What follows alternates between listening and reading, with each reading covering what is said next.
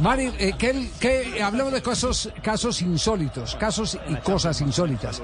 ¿Cómo va el tema de las apuestas en las que están involucrados jugadores de fútbol ya identificados por la justicia brasileña? Javi, ayer hablábamos de 15, hoy estamos hablando de otros 5 que ya fueron agarrados en esta investigación.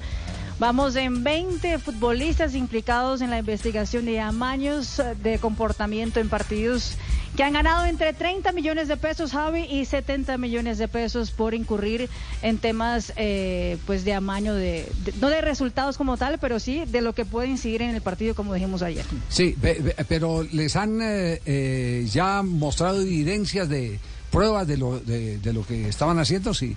Sí, porque eh, la investigación eh, cuenta con chats y también con, eh, con audios en que los futbolistas están cobrando la plata por un partido, por una tarjeta amarilla o por haber causado un penalti en el área. la, evidencia aparente ya, ya, ya, está. Ah, bueno, ya está el acopio, como dicen los abogados, el acopio de pruebas para poder iniciar el proceso.